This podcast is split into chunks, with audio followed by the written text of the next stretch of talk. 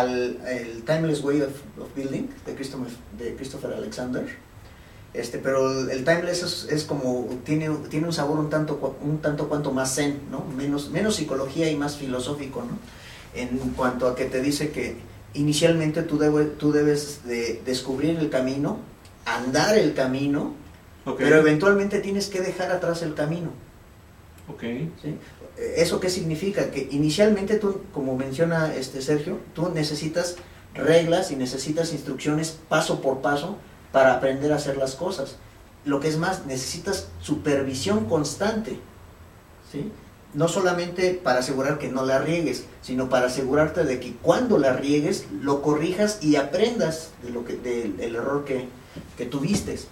Llega el momento en el que ya no necesitas tanta supervisión, ¿sí? Y esas, este, esas recetas paso a paso, digamos que ya te las sabes, ¿sí? Ya las, ya las manejas este, de, de, de, de, una manera este, correcta, ya más o menos automática, y puedes trabajar de, forma más o menos independiente con un mínimo de supervisión. ¿sí? Pero llega el momento cuando haces el breakthrough hacia el, el nivel de experto, en el que no solamente ya no necesitas las reglas, sino que las reglas empiezan a ser una limitante para tu propio performance. ¿Por qué? Claro. Porque ya el conocimiento que claro. tienes ya es más, como mencionaba Sergio una vez más, ya es más intuitivo. Ya es, este, analizo el problema, veo los ángulos, veo los constraints, este, y de, este, y de repente ya no estoy trabajando únicamente con el lado izquierdo de mi cerebro, que es el que, el que este, secuencia, el que ordena, sino también estoy trabajando con la parte, con la parte derecha, que es asíncrona y que es abstracta. ¿sí? Tú, el, el, lado izquierdo de tu cerebro está viendo, está, está viendo la, las, las cosas de forma secuencial. El lado izquierdo está al mismo tiempo analizando todos los ángulos posibles de una, con respecto a lo que ya conoces y buscando patrones y buscando coincidencias. Y de repente dices, así. Y cuando dices así, llega alguien y te dice, ¿pero por qué? No sé, pero así. ok, ok, sí, sí, O sea, no eres completamente consciente por qué. Okay. ¿Por qué llegaste a esa conclusión? Ya cuando la analizas después, dices, sí, porque mira, esto y esto, y se conjuntan así las fuerzas y las interacciones y las arañas. Pero cuando te cae la, la solución, no eres 100% consciente, porque este, estás trabajando con, con, áreas distintas de tu cerebro al mismo tiempo. Claro. ¿sí? Y por ejemplo, este, cuando tú este, estás, este, cuando tú estás contando, digamos que del, que del 20 este, al 0, en orden inverso, únicamente los, este, únicamente los números pares, tu lado izquierdo del cerebro está completamente este, comprometido con el proceso y está este, asegurándose de que lleves la secuencia de forma correcta y está, está tratando de determinar, ya voy en el 20, ya voy en el 18, ya voy en el 16, ¿cuál sigue? ¿Cuál sigue? ¿Cuál sigue? ¿Cuál sigue? ¿Sí? Pero cuando estás an analizando un, pro un, problema complejo que, que incluye este, varias aristas, varias, varios ángulos, este, tu, tu, tu, tu, lado izquierdo del cerebro lo está analizando de manera racional y secuencial y tu, man, y tu lado este, derecho es, está trabajando pero de forma completamente asíncrona. A tu lado izquierdo este, de, de, tu cerebro tú le puedes decir cuántos son 2 más 2 y te contesta. Y si le dices cuántos son 2224 más 4832, a ver, ¿sí? Claro. o sea, se va a tardar, lo va a resolver y eventualmente te va a responder. Claro. ¿No? Pero mientras está haciendo eso no puedes hacer nada más. Porque si, si, si le metes alguna otra cosa, ya. se te va lo que estabas haciendo. Claro. Y este, el, el, el, lado de, este, derecho este, trabaja de otra manera completamente. Por eso te dicen, cuando tengas un problema este, complejo que no puedas resolver, salte a caminar o, o ¿cómo te dicen? Pregunta, este, consúltalo con la almohada. Claro. ¿Sí? ¿Por qué? Porque tu cerebro, tu, tu cerebro derecho es, es asíncrono. Hammock driven developer. Algo así. Pero bueno, eh, ya no, creo que ya nos desviamos un poquito de la cuestión del profesionalismo, pero eh, sí, el, ser profesional este, tiene mucho que ver con buscar ese crecimiento, con de forma intencional y premeditada buscar nuevos retos que te aporten a, ese, a ese crecimiento. ¿sí? Y, y- y- creo que esa es una de las razones por las cuales este, explica, o bueno, es una de las formas en las que podemos explicarle al monito este de, de, de Chrysler por qué Sergio no se podía quedar en, en Imbursa. Claro. Sí, Sí. y, y de hecho, este, de hecho la parte en la cual, o sea, creo que es eh, una dualidad en la cual tú debes de adoptar la responsabilidad de decir, eh, yo quiero seguir aquí, ¿no? Eh, un- una de las cosas que, que yo he podido mm, pues, transmitir es el hecho en el cual eh, invariablemente la, la gente, los desarrolladores necesitan eh, crecimiento, ¿no? Este financiero, ¿no? O sea, necesitan, o sea, re- realmente necesitan ese, ese crecimiento, ¿no? Alguna vez lo platicamos con el con el Chochos en, en un podcast, ¿no? También, en donde pues la única manera de crecer era siendo los líder de proyecto, gerente, ¿no? Este, y, y realmente creo que ahí debe de caber la responsabilidad de uno de decir, mira, pues yo eh, quiero seguir programando, ¿no? Pero quiero ganar más, ¿no? O sea, la verdad es que, pues si quieres en la nómina, ¿no? ponme como líder de proyecto, ponme como gerente, pero no voy a ser gerente ni líder de proyecto, ¿no? O sea, quiero seguir haciendo esto que estoy haciendo, ¿no? Pero sí necesito ganar más, y si para ganar más necesito nombrarme de otra manera, pues me nombro, o sea, es ahí donde eh, debería de existir la eh, humildad, no me importa el título, ¿no? O sea, no me importa que me pongas tú eh, otro puesto y que en mi nómina aparezca esto, ¿no? Mientras yo eh, continúe haciendo lo que me gusta, ¿no? Luego, como dice el tío Bob, dice, es que para subir al puesto escogen al que sabe programar muy bien. Ajá. y lo suben y dejan programando a los que no programan bien. Es como que, ¿por qué es esa, esa contradicción, no? De que, Claro. que es buena programando, lo sacas de su medio para que haga otra cosa que no le gusta. Y desde el punto de vista de negocio es una pésima opción, porque por un lado estás dejando a la empresa sin uno de sus mejores programadores y en cambio estás poniendo a cargo a uno, a, a- posiblemente a uno de, su- de los peores gerentes, Ajá. Claro. ¿sí? porque es algo que no sé hacer, que no me gusta, que no tengo la, la menor intención en aprender a hacer bien, porque otra vez, porque no es lo mío, no es lo que me gusta. Claro. ¿sí? Y por otro lado, están este, los cuates que se quedaron en, eh, este, desarrollando, que no tienen la experiencia, que no tienen la intuición, que no tienen la habilidad, que no Claro. tienen el conocimiento, Claro. y esa área va a estar este va a estar rezagada durante una cierta cantidad de tiempo hasta que el- los chavos que se quedaron comiencen a agarrar el, el paso que ya tenía este otro este otra persona no Así es. Claro. Sí, realmente creo que, bueno, para, para otro punto del profesionalismo sería eh, esa parte de responsabilidad, ¿no? Este, y la responsabilidad en muchos sentidos, Claro. ¿no? O sea, es- yo estoy hablando, de, por ejemplo, en un caso muy particular de la responsabilidad que uno tiene con la organización al momento de querer hacer eh, algún tipo de movimiento eh, dentro de la estructura para que te beneficie a ti, ¿no?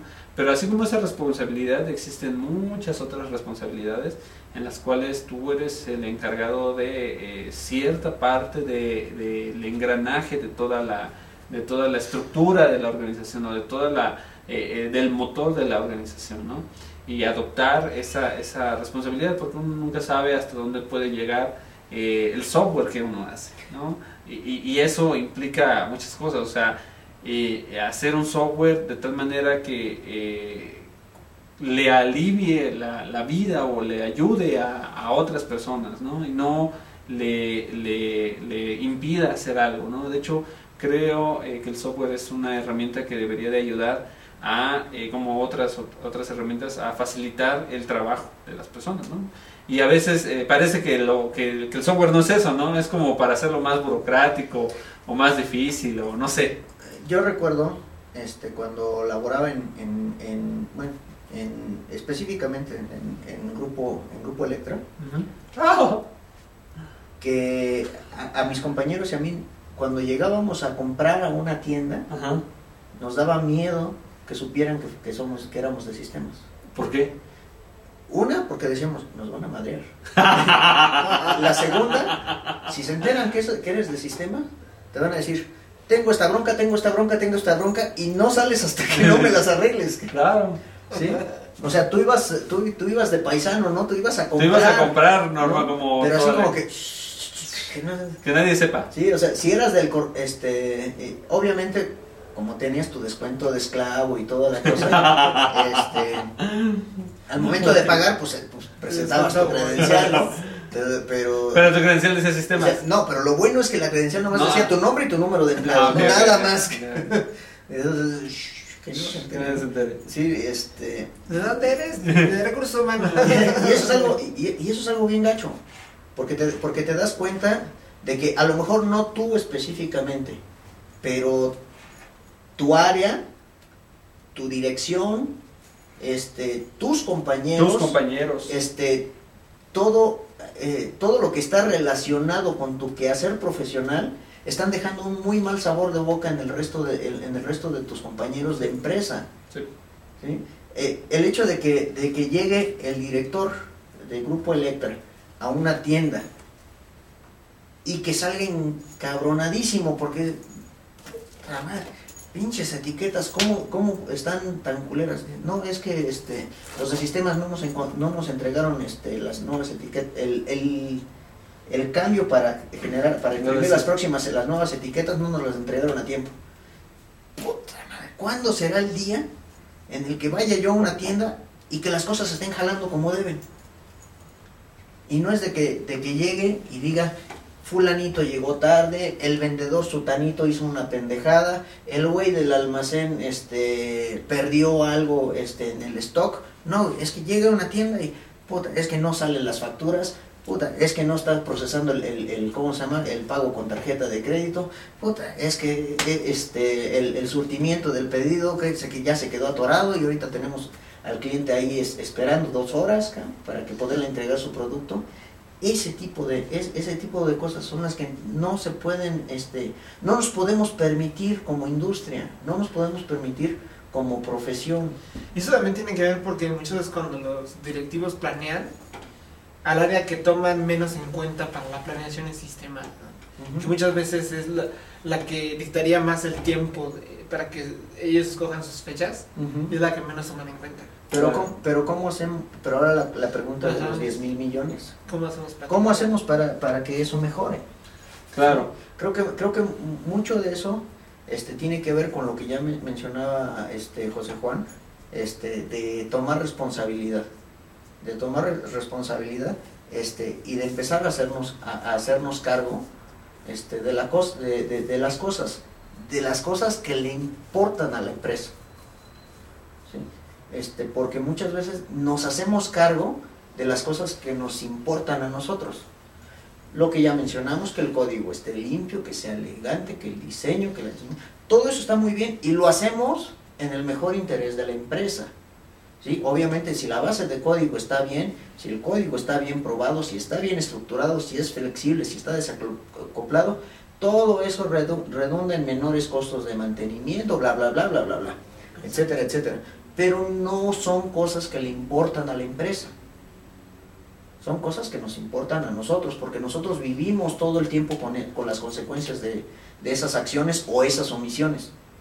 Pero a la empresa lo que le importa es que si yo saco una promoción, el día que anuncié la promoción tiene que estar en todas las tiendas. Claro. Si yo, este, si yo libero un nuevo, un nuevo módulo, porque se supone que ese nuevo módulo me iba a ahorrar tal, tal cantidad de, de- de dinero en, este, en costos de operación, yo quiero ver reflejado eso en mis cifras reales. No quiero ver un aumento en los costos de mantenimiento del sistema de ese, que, que implementó ese módulo. Claro. Sí, la verdad es que creo eh, que hay mucha... Precisamente por eso a mí me, me interesa mucho la carrera del, profesional de software, ¿no? Porque es, es, muy completo. O sea, es, es, muy amplio y muy completo porque podrás hacer el código más limpio del mundo. O sea, sí, perfectamente indentado con los mejores patrones de diseño, ¿no? Perfectamente bien implementados con el mejor lenguaje que tú consideres, ¿no? O con el lenguaje de la plataforma esté, y podrá desplegar este perfectamente así sin un sin una patinada de mosca, ¿no?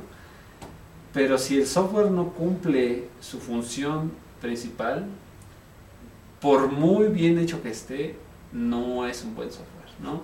Entonces viene la situación en la cual eh, entra otro aspecto muy importante que yo considero para el desarrollador, o sí, para el desarrollador, para el profesional software, que es el aspecto de la comunicación. ¿no? El aspecto de la comunicación creo que, creo yo que es el de los skills, o no sé, bueno, me da la impresión, no sé, ojalá esté equivocado, que es el skill que tiene en sus rayitas la rayita más baja. Me acuerdo mucho de los este, juegos estos como del FIFA. Del Yu-Gi-Oh! Y, eh, y que y las cartas, ¿no? Y que unos tienen más estrellas que otros. más fuerte, Ajá, fuerza, resistencia. Así, comunicación tiene una estrella, o media estrella, ¿no? Este, eh, creo que la comunicación, o sí, la comunicación, ¿no? Es, es una de las eh, habilidades menos eh, desarrolladas o, o de las habilidades que menos se, se, se aprecian. Y creo que parte de la responsabilidad va de ese lado, ¿no? En donde tienes que eh, eh, alimentar los aspectos de la comunicación, ¿no? Y, y es una y es una parte bien difícil, Mira. bien difícil. Yo a a ese respecto he, he llegado a un par de conclusiones, las cuales me gustaría comentar, este, aclarando que son a título estrictamente personal. Personal. ¿sí? Es mi opinión y es lo que yo he observa- observado en mi persona. Ok, ok. Si ok. alguien se identifica, bienvenidos, este, y pobres de ustedes. Todos nos vamos a identificar. y- y- y bienvenido y pues también mis condolencias, ¿no? Mira, creo que una de las cuestiones por las cuales este, a muchas personas nos, nos atrae el desarrollo de- de- del software, independientemente de que sea estimulante y, re- y retador intelectualmente, de que nos gusta resolver problemas, de que nos gusta crear cosas, también tiene mucho que ver con el hecho de que en comparación con el ser humano, la, la computadora es una, es una entidad infinitamente menos compleja. Claro. Es infinitesimalmente menos compleja. El sistema más cañón que, que se te ocurra siempre va a ser mucho menos complejo que la persona humana. Claro.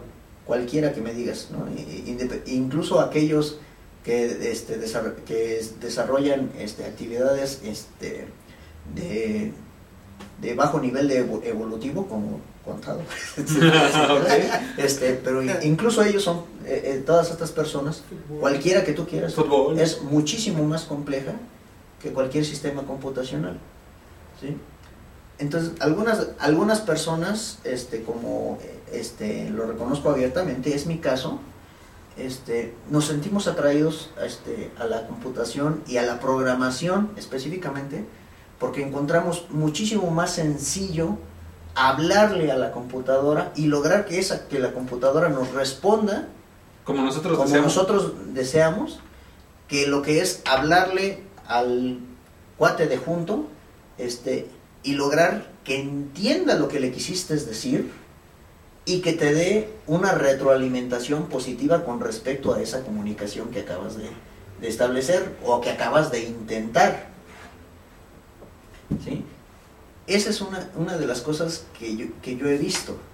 Y eso lo, lo puedes ver este, en muchas, este, en muchos fenómenos sociales, es- este, extrañísimos, ¿no?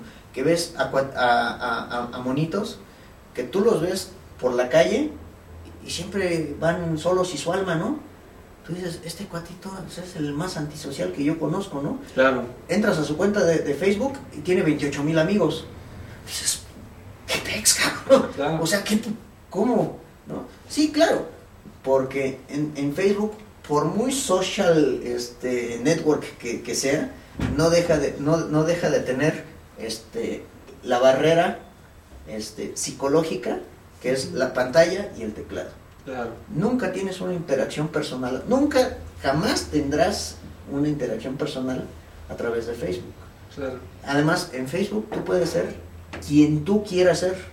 Claro. Puede ser un güey, un güey alto, chaparro, negro, güero, este, mamado, gordito, lo que tú quieras. Puedes cambiar de sexo, puedes cambiar de, de- de nacionalidad, puedes ser abogado, puede, puede ser inventarte quieras, el alter ego que tú quieras y siempre habrá alguien que esté dispuesto a comprarte eso que le estás vendiendo. ¿sí? En persona es otra cosa, completamente. Te ayudas a aprovecharte todas tus inseguridades. Exactamente. Pero ahora, al momento de hacer negocios, lo que, lo que importa es de hecho esa, esa este, interacción este, frente a frente, persona a persona. Realmente hay, este, hay industrias completas que se basan completamente en la confianza o desconfianza que te puede dar alguien al momento de darle un apretón de manos. Hace, po- hace poco tiempo estaba viendo yo un programa en el, en el que narraban cómo toda la, este, todo el, el business mundial de, de tráfico de diamantes y de este, comercialización, talla, etcétera, etcétera, está controlado realmente por un puñado de familias, casi todas de ascendencia judía. Y que al final de cuentas, al momento de, eh, de establecer un convenio, una colaboración, una negociación, este, ahí te va mi mejor, mi mejor lote de diamantes, este, ¿cuánto? Dos millones de dólares. Va, si tú lo dices, dos millones. Y en el momento de dar un apretón, el, el apretón de mano, en ese momento está cerrado el negocio. No hay contratos de por medio, no hay facturas, no hay nada. Todo es a la palabra y todo es en base a las relaciones que se han establecido a través, de, a través del tiempo. Alguien en esa industria al que no conoce nadie, simple y sencillamente está perdido. No hay nada que se pueda hacer. No hay manera de entrar. Pero eso no es, este, bueno, eso digamos que es un modelo llevado al extremo, pero en realidad el resto, de, el, resto del mundo no es tan diferente. Aunque en otros lugares sí tengamos contratos escritos, sí, sí pidamos garantías, etcétera, etcétera, realmente para la mayoría de la gente no haría negocio con alguien este, con, este, que no me haya dado confianza al momento de que me empezó a vender la idea. ¿sí? Y eso es algo en el, en, en- en el que la, la mayoría, este, incluyéndome, estamos en la calle. Por lo menos yo estoy todavía en Square One. Sí, Sí, eso, eh, creo que es una de las cosas que eh, realmente eh, empieza a ser medio, pues vaya, a, a- quererse impulsar, porque por ejemplo, sucede lo mismo con un doctor o con un abogado. O sea, el abogado te debe dar seguridad para sacarte de la cárcel. Y el abogado, el doctor te debe dar seguridad como para decirle, este cabrón le va a echar ganas para que me quite lo que me tenga que quitar, ¿no? Y si de repente ves a un doctor así como pues, medio timidón, así como que no te quiere meter el cuchillo porque te va a cortar o, o no lo sé, este, pues hasta tú mismo así sientes No, ese- te ves que le brillan los ojos que te va a cortar. Anda, o al revés, ¿no? Mucha confianza porque dices, Lo, lo- lo veo demasiado, de- demasiado emocionado con el Sí, prospecto, sí, ¿no? sí. con el cuchillo, ¿no? Este, sí, yo, yo considero, eh, digo, igual, eh, hay muchas cosas realmente para que puedas tú eh, ser un, un profesional de software. De hecho, creo que, como tú dices, es la búsqueda continua de la mejora personal o de la mejora este, de, de la carrera, en la cual eh, debes de ir cubriendo varios aspectos. Eh, es como eh, realmente eh, yo, yo, lo, yo lo he ido viendo, ¿no? O sea, yo lo veo a veces como, como un juego en el cual este, tú tienes tu perfil, como las tarjetitas este, y de repente pues tú ah, entrenas algo, entrenas una habilidad o ejercitas una habilidad y estás creciendo esa habilidad, ¿no? Y el objetivo sería subir todas las estrellas o todas las rayitas hasta su, hasta su tope, ¿no? Eh, pero conforme tú las vas subiendo, pues van saliendo nuevos slots, ¿no? Vacíos, este, que tú tienes que ir llenando de a poco, ¿no? Y estoy hablando de eh, lenguajes, ¿no? Estoy hablando de paradigmas, estoy hablando de frameworks, estoy hablando de herramientas, estoy hablando de eh, métodos, de metodologías, de tecnologías, de plataformas, y eso hablando solamente de la parte tecnológica, ¿no? Porque si hablamos a nivel personal, hablamos de pues, los sesgos cognitivos, ¿no? La percepción de que tienen de mí, la confianza que puedo dar, ¿no? La gente cómo me ve, cómo yo veo a la gente, de comunicación, cómo eh, yo proyecto mis ideas con otras personas, porque bien lo comentábamos con Sergio, creo que la mayoría de las aplicaciones que llegan a, a, tener algún impacto están hechas por un equipo de trabajo, ¿no? Y es un principio ágil también eso, ¿no? Dice que las mejores arquitecturas surgen de equipos autoorganizados, ¿no? Entonces, eh, en ese sentido, o sea, es otro aspecto de tu vida, ¿no? Sumado a la capacidad de decir que sí, la capacidad de decir que no, la capacidad de administrar tu tiempo, ¿verdad? Porque sumado a todo eso, sumado a todo eso, en mi consideración es algo que siempre remarco a donde quiera que este, me presento con eh, elementos de, de ágil y todo esto, es que creo yo que lo más importante en tu vida no es tu trabajo, ¿no? Eso podrá ser lo segundo o lo tercero más importante, ¿no? Pero lo más importante en tu vida no es tu trabajo, ¿no? Este, es otra cosa. ¿Qué es? No lo sé. Pero no es tu trabajo, ¿no? Y en muchos casos puede ser la novia, este, la familia, la esposa, los hijos, la mamá, el papá, los hermanos, los amigos, el billar, el fútbol, lo que sea, ¿no? O sea, realmente no, no lo sé, pero no pero el trabajo no es lo más importante, ¿no? Claro, e incluso profesionalmente. Sí, sí, sí. Incluso profe de, hablando exclusivamente de tu vida profesional, tu trabajo no es lo más no, no. es lo más importante. No, no, no. Este, es un es un medio. Claro. Es un vehículo. Claro. Pero este, por ejemplo, este hace, hace poquito mencionabas, ¿no? Tú, tú, puedes hacer el código mejor estructurado, más flexible. Claro. Más, ah, bueno, esa es otra, ¿no? Etcétera, me faltó etcétera, etcétera. Sí, ¿no? claro. Eh, eh, eso, es, eso, es una, eso es una muestra de tu trabajo, de lo que eres capaz que hace, de, este, de hacer. Pero por otro lado está, está la parte de construirse un, a uno mismo, construirse una reputación y una credibilidad. ¿sí? Y, y- y creo que eso tiene mucho que ver con, eh, este, con lo, que como lo que platicábamos inicialmente, de por qué cada vez que presentamos una estimación o un plan de trabajo o un diseño, por qué siempre estamos expuestos a que cualquier persona no técnica del lado de negocio nos lo rebatan. ¿sí? Claro. Porque simple y sencillamente no hemos, no hemos sabido construir esa credibilidad y esa, re- y esa reputación a nivel profesional. Claro. También expresar las cosas de una forma que las personas no técnicas la comprendan. No, y espérate, quitar los, mal- los malos entendidos, ¿no? Porque llega el caso en donde te dicen, este, oye, este, hay que hacer esto, ¿no? Hay que sacar esta, esta funcionalidad. Órale. ¿Para cuándo lo tienes? "Eh, pues yo creo que como para el lunes, martes. Ah, pues el lunes ya está. No, o sea, a lo- depende cómo te aborden, ¿no? Así de, si el lunes ya está, porque puedes dar a entender que para el lunes ya está. O sea, o la, o la, o la gente que arrebata el, el concepto, dice, ese pelado me dijo el lunes, martes, pues el lunes ya está. creo". O sea, pasa lo que pase, el lunes ya está, ¿no? Creo que, creo que No, igual, bueno, si les dices el lunes, el lunes a primera hora ya están. Ya. Ah, sí, ya el lunes a las 9 ya está, ¿no? O sea, espérate, es que no es el lunes a primera hora, es el lunes en la tarde o el lunes a mediodía. ajá, o sea, ¿no? entonces saber decir, no, o sea, a ver, espera. Hace poco yo platiqué con un Eh, abogado. O a lo mejor el lunes puedo tener un avance. Ajá. Pero hace poco yo platiqué con un abogado y me dice, oye, ¿te imaginas que el programa tenga, este, imprime PDFs, ¿no? Es muy fácil, ¿no? Facilísimo, pues ¿por qué no lo haces tú, no? Si Access, si ya lo tiene. Digo, bueno, sí, pero es que lo que se ve en las computadoras automatizan el trabajo, ¿no? Entonces, nunca sabes todo el trabajo que hay detrás de un botón, ¿no? Nunca sabes que, por ejemplo, Microsoft tiene contratados un ejército de programadores por 10, 20 años haciendo Access. O sea, Claro. Si Access ya lo tiene, ¿por qué tú no? sí, sí, Claro. no, no, no, no es fácil.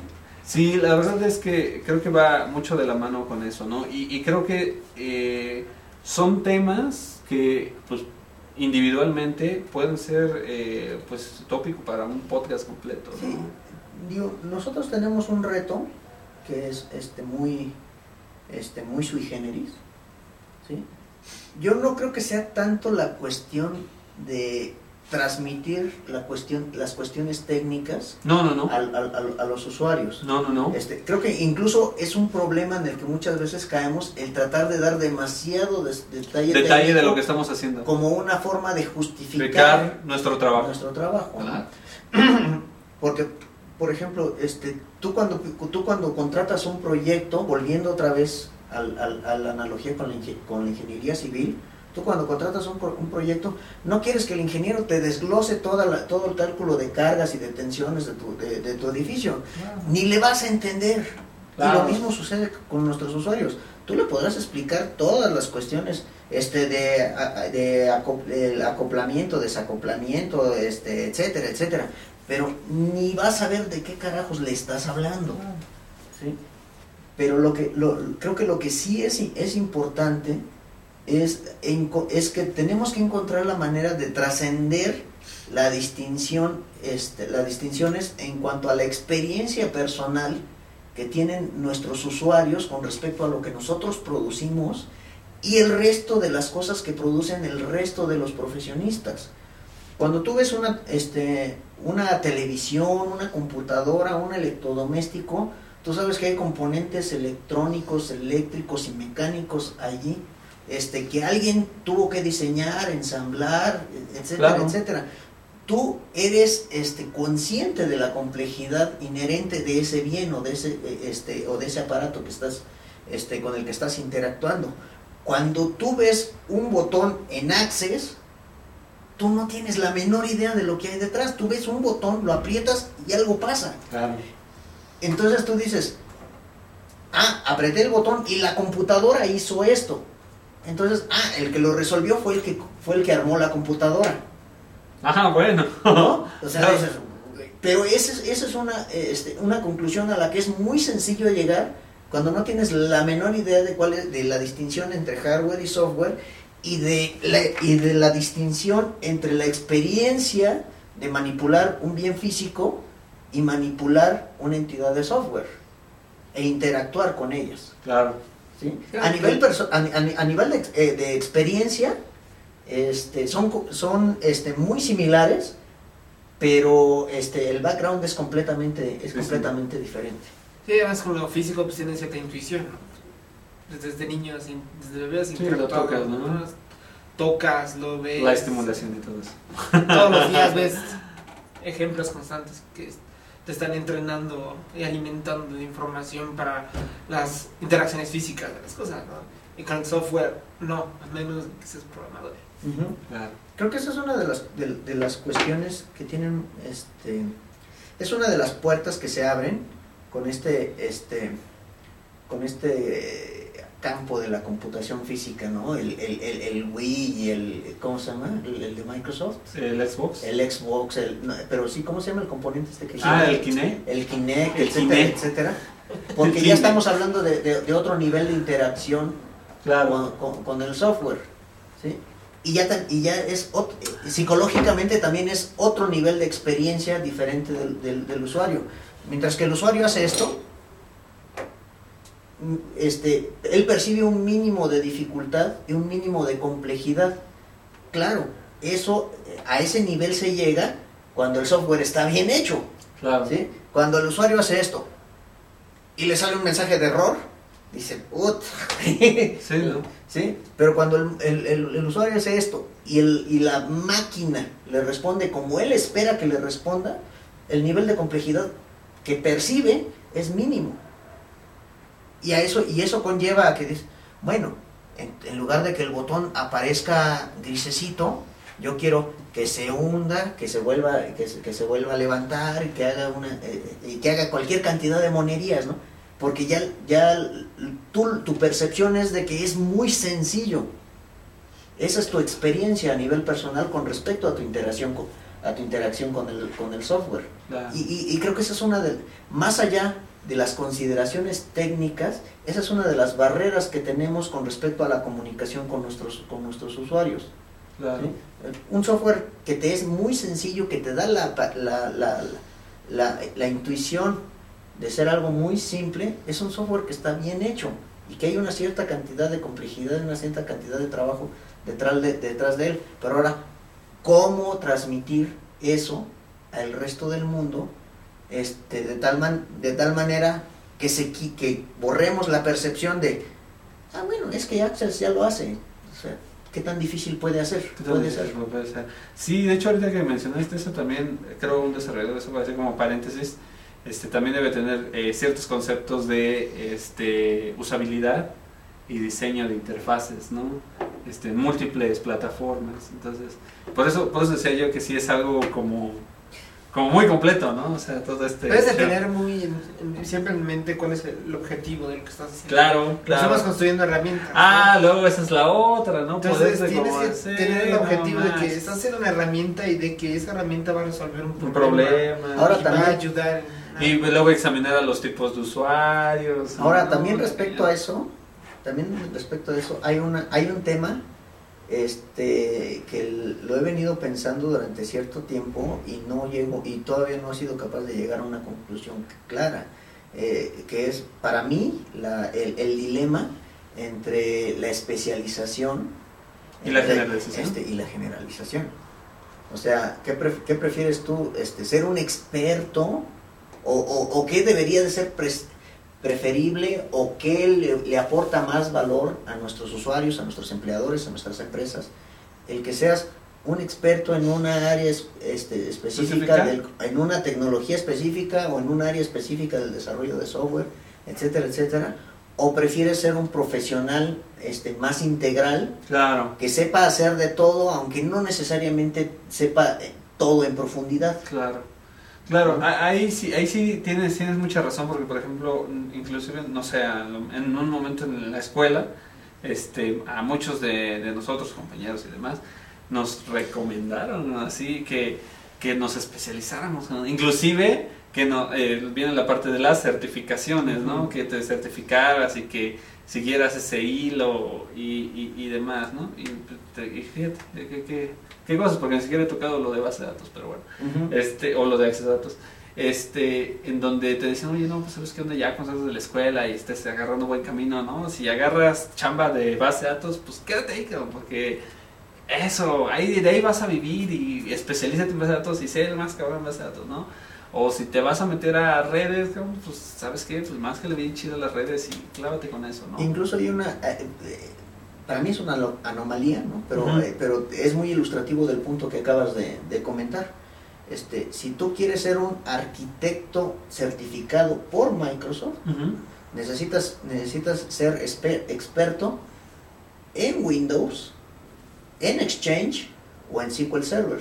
ok Si eres experto en .NET, no puedes ser arquitecto. Ah, Sí, sí.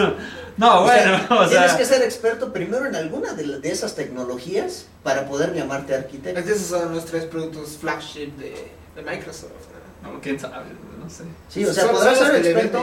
Sí, puedes ser experto en, en, en .NET, puedes ser experto en SharePoint, este, puedes ser, este, puedes ser experto en, en, ¿cómo se llama? En Azure. Dynamics, en Azure, etcétera, etcétera. Y sí, todo eso te, te cuenta en tu, en tu currículum, pero si no eres experto en SQL Server, en Windows o en Exchange, no puedes acceder a la certificación de, este, de arquitecto.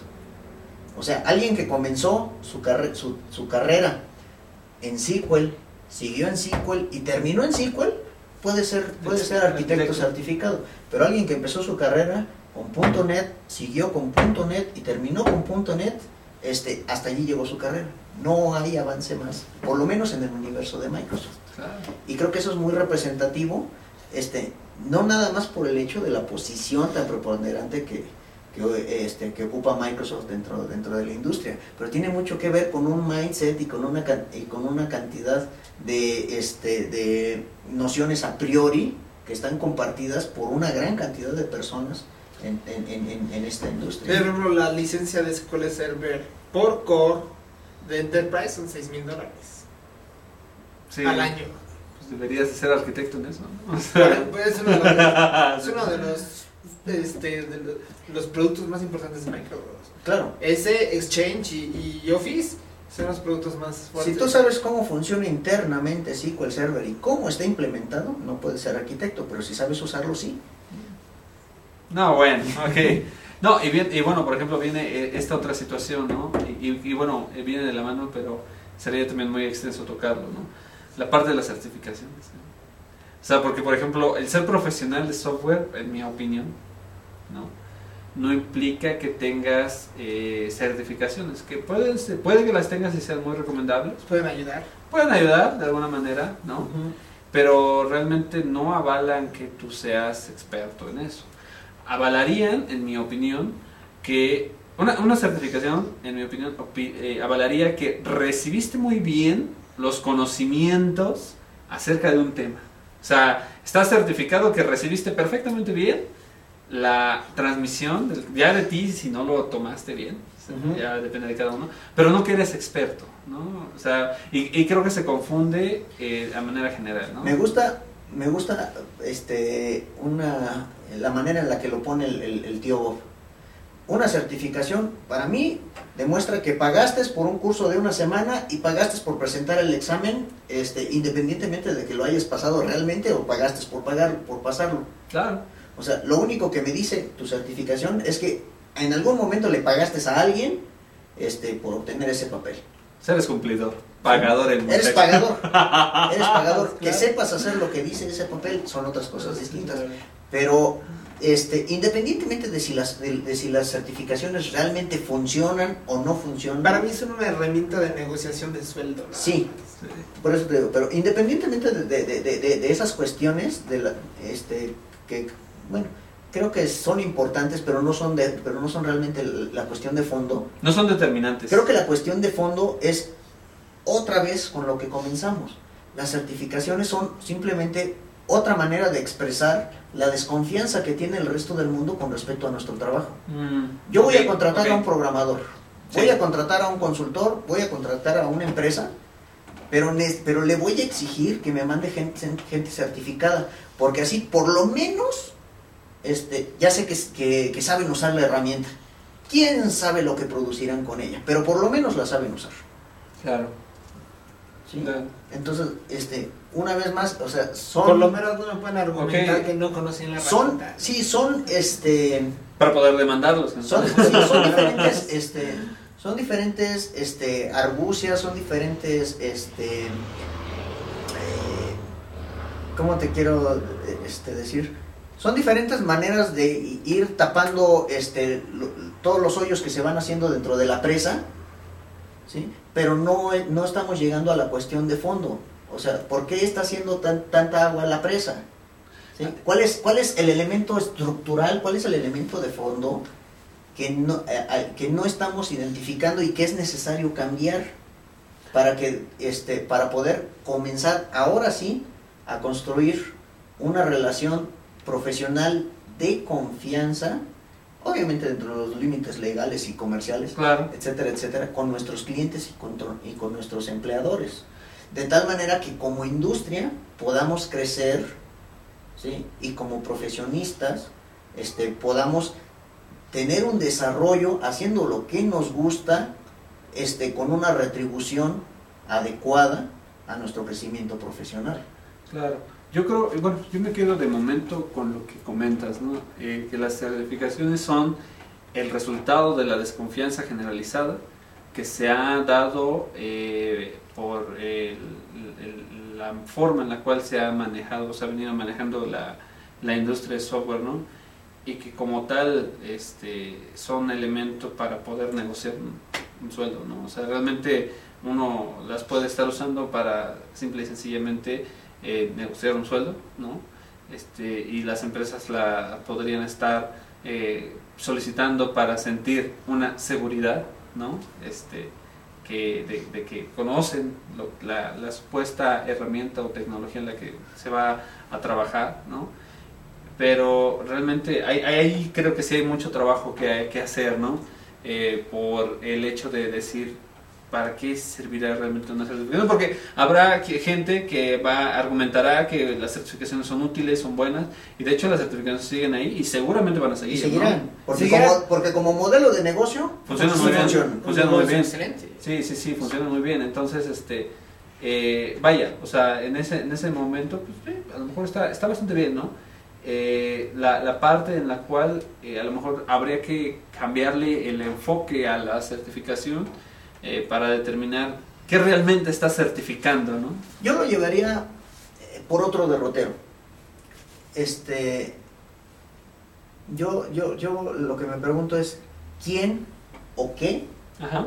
regula la práctica profesional del desarrollo de software. Eh, Eso, eso es un punto que es bien importante que he venido Pero platicando no, con hay, hay algunas un colegio de abogados. Hay un no colegio de hay abogados. Un colegio de, de de desarrolladores. desarrollo de software, de ingenieros de software. Eh, y, y ahora, por ejemplo, ha habido intentos en la industria de regular la práctica profesional. Está No, Este, pero por ejemplo, Está no, pero están bien feos. No, no, no, no, no, ese no. O sea, por ejemplo, la Asociación Mexicana del Internet, a través de, de algunas otras cosas, por ejemplo, eh, por ejemplo la, la parte esta del ITIL, del COVID y, y todos estos elementos, ¿no? Y por ejemplo, eh, aquí en México lo del CMMI y todo eso, que, bueno, no sé, o sea, explorándolo así por encimita, no, no Pues sé. esos son bien parte, parte de las mismas certificaciones, ¿no? Pero, mi- pero mira, mi punto es, este, por un lado, no tenemos este, el equivalente a un, a colegio, de, colegio de abogados, abogados. ¿no? Y por, el, y por el otro es, si los desarrolladores de software no nos comenzamos a hacer cargo de la regulación y del desarrollo de nuestra industria, alguien va a terminar por hacerlo. Y tú ya lo mencionaste con lo de la industria de, este, ¿cómo se llama? De la Cámara de la Industria de Internet y las arañas. Porque todos, todos los afectados tienen un interés directo en regular nuestra, nuestra práctica profesional. ¿Por qué? Porque les cuesta dinero. Claro. Así de fácil. ya Entonces, hay alguien la inicia. Sa- sa- ¿Sabes? Bueno, ¿sabes, ¿sabes por qué creo que no, no existe? ¿Sabes por qué creo que no existe y nadie lo se ha preocupado y no se preocupará en un rato en hacerlo? Precisamente por el primer principio que nosotros hemos venido planteando, ¿no? Porque a lo mejor la, la práctica del desarrollo de software ante los ojos de otras personas puede ser algo tan pequeñito, así como tan repetitivo o tan así que no, no tiene la significancia o no tiene la importancia como para ser regulado, ¿no? O sea, la gente dice, ah, desarrollo de software, ah, sí, pues es un cyber monkey, no necesita ser regulado, ¿no? O sea, yo creo que sí. va por ahí, yo creo, bueno, creo, ¿no? O Yo sea, creo que sí, porque por ejemplo, este, hoy en día, tú, si quieres, si quieres venderle este, a ciertas instancias de, de- de gobierno, necesitas estar este, certificado en CMMI o, este, o, en, o en algún otro proceso equivalente. ¿sí? Este, si quieres venderle ciertas instancias de gobierno, tienes que estar certificado en ISO este, 9001, 9005, no sé ya en qué número vayan. Si- y si quieres venderle al gobierno de Estados Unidos, olvídate, si no tienes CMMI nivel 5, olvídate, estás completamente fuera. Claro. ¿sí? Ya, ya ni siquiera van a tomar, ni siquiera van a tomar tu, este, tu propuesta, o sea, Claro. no la van a tomar en cuenta, así de fácil. ¿sí? Entonces, este, vuelvo otra vez al- al mismo tema.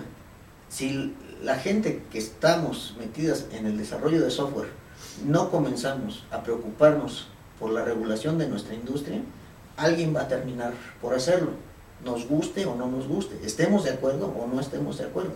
Porque va a llegar el momento en el que simple y sencillamente, este, ponle que no te sea imposible, pero te va a ser este, considerablemente más, este, más difícil acceder al tipo de proyectos al que te gustaría acceder este, si no cumples con una cierta este, cantidad de restricciones impuestas desde el exterior.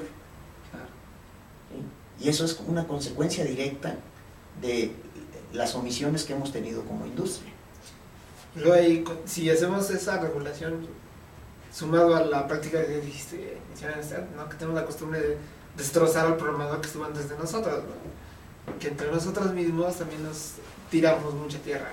Claro, es que para comenzar, creo que no hemos, llegado al punto en el que somos capaces de definir lo que es, lo que es este, este, una best practice en nuestro, contexto. Creo que todos este, somos capaces de distinguir el buen código del mal código en el momento en el que lo vemos. Pero si nos piden este, dar una definición ¿sí? o una cantidad de puntos o, o- o, este, o algo que defina cuando un programador está haciendo bien su trabajo del que no lo está haciendo, ya con, este, ya con consecuencias legales, Claro. ¿sí? creo que sería muy difícil que todos, que todos nos pusiéramos de acuerdo en- en- en esta clase de, de definiciones, en esta clase de puntos. Eh, Ahí, por ejemplo, bueno, yo creo que la parte difícil es precisamente la parte creativa, ¿no? Es que tienes muchas formas de hacerlo, Claro. ¿no? Y, y todas son correctas, o todas son incorrectas, ¿no?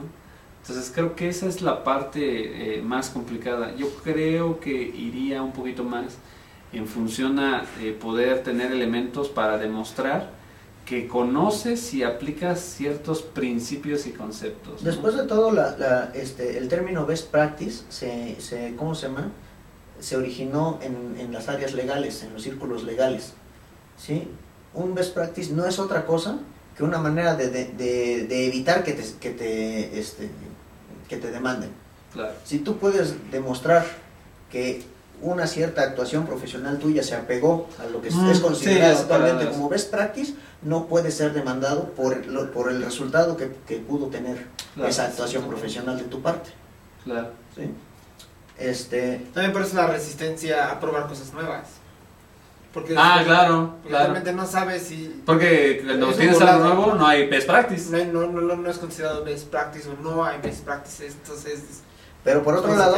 Por otro lado, no aquí puedo defenderme. Claro. este, en, en- en México tenemos, este, eh, no sé si llamarlo el beneficio, pero por lo menos no estamos tan, tan, este, tan limitados o tan oprimidos por un ambiente legal tan enrarecido como el que se vive en Estados Unidos, que este, hasta por ver los feos te pueden, te pueden demandar, ¿no? Con los patent trolls. con los patent trolls, etcétera, etcétera. Este, que muchas personas que, que, que yo conozco y que no puedo decir su nombre o no quiero decir su nombre, sueñan con que el día que, en que México estemos así, ¿no? Pero realmente eh, es, es, es una ventaja la que tenemos en ese aspecto, porque todavía estamos en, en- en el punto en el que podemos discutir esta clase de, de temas y comenzar a, a ponernos de acuerdo y comenzar este, a organizarnos sin tener este que sin tener todavía la presión de que de que no espérate es que por esto te pueden demandar Mm, claro. No, claro. pero en cambio si nos encar si, si, si no digo que hoy ni mañana pero si nos com- comenzamos a, a- a tomar en serio el responsabilizarnos de nuestra industria el responsabilizarnos de nuestra práctica profesional a ponernos de acuerdo ¿sí? eventualmente este, podremos tener el peso de decir, oye, este, es que va, este, se va a, a- a emitir tal regulación. Espérate, espérate. Nosotros somos este, el colegio de desarrolladores, nosotros somos la barra de desarrolladores, etcétera, etcétera, y este, somos una asociación profesional con tal background, con ta- que aglutina a tantos profesionistas y creo que se nos debe de tomar en cuenta, como mínimo. Claro. ¿sí? Este, cuando salió el, el, el, el, el SUEBOC, obviamente tuvieron que intervenir el, el, el IEEE y la ACM. Eventualmente la ACM se salió por diferentes cuestiones, pero se le tuvo que tomar en cuenta cuando se, cuando se incluyó el proyecto, cuando se, se, se constituyó el proyecto. Este, nosotros, ¿qué fuerza tenemos como gremio, como profesión, para en un momento dado intervenir en una de estas cuestiones? Creo que tenemos muy poca. Claro. Sí, sí, sí. ¿sí? Y, eso, realmente. y, y- y- eso está en- en detrimento de nuestros propios intereses. Sí, creo que va en función de, de un, es, para mí es un común todo, ¿no? Realmente va eh, comenzando por que el desarrollador se dé su valor, o sea, lo primero que comentamos y ya de ahí en adelante, ¿no? Ya con, con más elementos que, que, que realmente yo esperaría que con el paso del tiempo se vayan incorporando a cada uno de los desarrolladores, ¿no? Este, eh, se empiece a generar ese tipo de situaciones, ¿no? Porque si lo hacemos ahorita, no sé, no sé qué sería, ¿no? Pero sí, yo creo que iría muy de la mano de eso. O sea, primero eh, hay que incentivar la práctica profesional, ¿no? Este, que va eh, en muchos casos a, a título personal, ¿no? O sea, y, y esa es la chamba que, que estamos haciendo actualmente este, con el podcast, ¿no? Y esa es la, la intención de, de este podcast, así como de otras cosas que se hacen en comunidades que existen actualmente, ¿no? O sea, y, y a lo mejor muchas de ellas son muy apasionadas porque se apegan a una tecnología, ¿no? Lo cual veo perfectamente bien y válido porque pues, es la pasión por hacer algo, ¿no?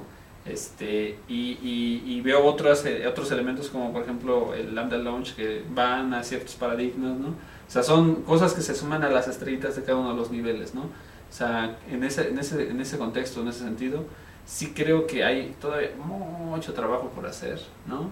y, y realmente eh, sí, este, esta, esta charla creo que ha sido bastante, bastante interesante. Yo lo, yo lo, lo que podría este, agregar Ajá. a, est- a esto que acabas de, de comenzar es este, retomando una pregunta que me hiciste este, hace, hace un, un rato respecto a los chavos que vienen, los Claro. que vienen det- de- de- de- detrás de nosotros. ¿no? Hace algunos años creo que era bastante generalizada la actitud de lo que sé es mío. Ah, sí, claro. ¿sí? Oye, este, ¿te puedo hacer una, pre- una pregunta? Este, no. Oye, ¿cómo hiciste esto? Búscale. Creo que era una actitud muy generalizada de Lee el manual. mi conocimiento, o sea, mi conocimiento a mí me costó y este y no lo comparto con ningún cabrón, etcétera, etcétera. Creo que esa es una actitud que aunque persiste, este cada vez es menos es menos generalizada. Y, y- y creo que eso es algo muy bueno y muy esperanzador con respecto al futuro este, de, esta, de esta industria. Este, pero creo que, que no nos tenemos que, que- que quedar nada más con eso, ¿no?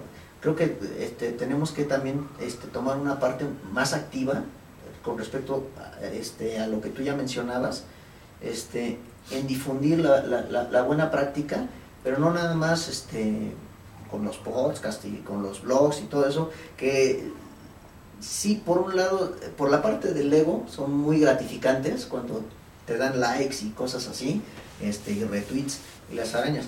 Pero desde el punto de vista de que este, al, al cuate que está sentado junto a ti y que ves que se está rascando la cabeza y que no encuentra, a lo mejor muchas veces su problema no es ni siquiera este, técnico, Claro. ni siquiera es de que no conoce la librería fulanita, sino de que trae una cierta cantidad de ideas en la cabeza y no, y, y- y no encuentra la manera de estructurarlas, de darlas, este, de aterrizarlas, vamos.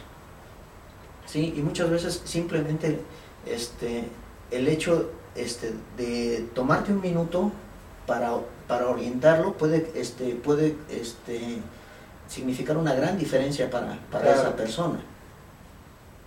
Creo que eso tiene, tiene mucho que ver, este, el preocuparnos, el tomar acción directa. Este, obviamente tú no puedes obligar a nadie a que sea un buen, a un buen profesionista, pero si puedes contribuir para que un, este, para que un chavo que, esté que está comenzando ahorita llegue al siguiente nivel con la pasión que lo llevó a comenzar en la programación este, de manera profesional des- este, para empezar, ¿sí? desde, un, desde, un prim- desde una primera instancia, creo que estás haciendo mucho por construir una, una carrera y por este, una industria y por este, avanzar hacia el objetivo que hemos estado hablando durante los últimos minutos, que es la verdadera profesionalización Claro. del desarrollo de software. Claro. Ya me tocó trabajar con una becaria que ya acababa de entrar. Estuvo de becaria, pero la acaban de contratar. Y ella sentía mucha presión y mucho estrés por demostrar que podía. Y, no avanzaba nada por todo ese estrés. Y, y le digo, ya cálmate, no vas a avanzar nada si sigues con ese estrés. Ellos saben que, que acabas de empezar, saben que, que estás aprendiendo, saben que vas a cometer errores, lo esperan, no te van a correr en la primera. Además, o sea, legalmente es prácticamente imposible correr a alguien. Hay cosas muy extremas, como que tienes que amenazar de muerte a persona. O tienes que, por ejemplo, porque no hagas lo que te ordenan, pero tienen que demostrar que te ordenaron y tienen que demostrar que no lo hiciste. Entonces, cálmate, no, no, no, no hay por qué te estreses, no hay razón. Tómate la relajada, avanza tus pasos, resuélvelo como puedas y ya, y, y después de ella me lo agradeció porque pues, sí, sentí, sí sintió que estaba atrapada en ese estrés, en ese ciclo de tener que demostrar que podía hacer las cosas. Esa es otra parte del profesionalismo también, ¿no? Claro. O sea, de los dos lados, ¿no? Tanto tener a alguien que te permita, que te diga eso, ¿no?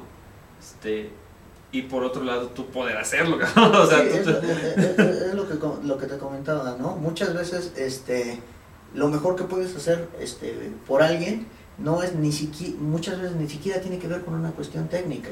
Es, es simple, simple y sencillamente cómo ayudarle a esa persona que le gusta lo que hace a que siga haciendo lo que le gusta. Y creo que eso también tiene que ver mucho con la, con la profesional, con el profesionalismo. Simple y sencillamente, este, el hecho de que llegaste a la programación porque fue el primer, la primera chamba que encontraste saliendo de la escuela, no significa necesariamente que es lo tuyo o que es lo que te, lo que te gusta o lo que quieres hacer por el resto de tu vida. A lo mejor sí, sí fue tu primera chamba y necesitabas la chamba, etcétera, etcétera, pero ¿sabes qué? No, no me gusta, no es lo mío, ¿no? Y es reconocerlo este, de forma honesta y decir, ¿sabes qué? Este, es que a mí lo que me gustan son las bases de datos, a mí lo que me gusta es el soporte, a mí lo que me gusta es las redes, o a lo mejor yo quiero, yo, yo quiero administrar proyectos, yo quiero hacer otra cosa, ¿no? Y también, este, si, a, si a ti lo que te, lo que te apasiona es, es, es, el desarrollo de software, pues entonces buscar la manera de, de, de, una vez más vuelvo a la, a la frase que dijo Sergio, ¿no?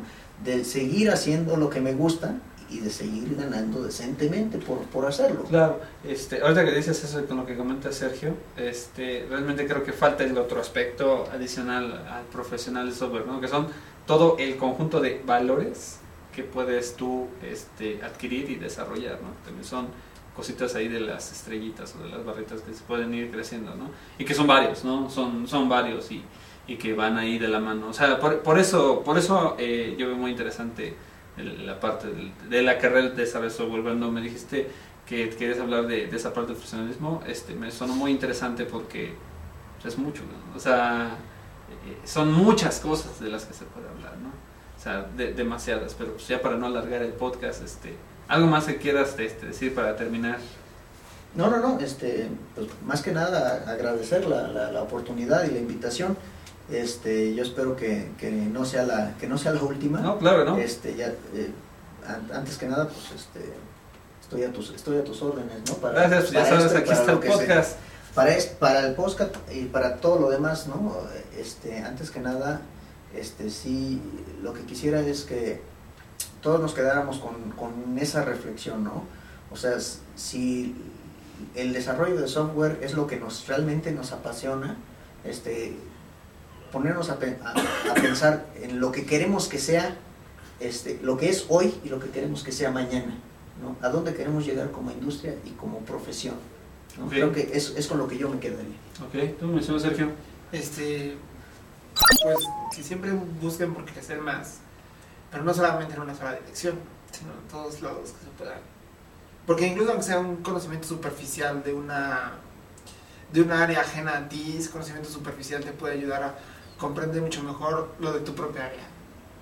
Seguro que sí. Conectar los puntos hacia atrás ¿no? también. Exactamente. Sí, eso creo que es bastante, bastante bueno, interesante. Pues nada, pues muchas gracias, Alfredo, muchas gracias, señor Sergio. Siempre es, siempre es un placer tener gente acá platicando al respecto de temas bien interesantes de desarrollo de software, ¿sale? Pues muchas gracias a todos por vernos. Este fue el podcast, el episodio número 8 de la temporada 1. Muchas gracias y hasta luego. Hasta luego.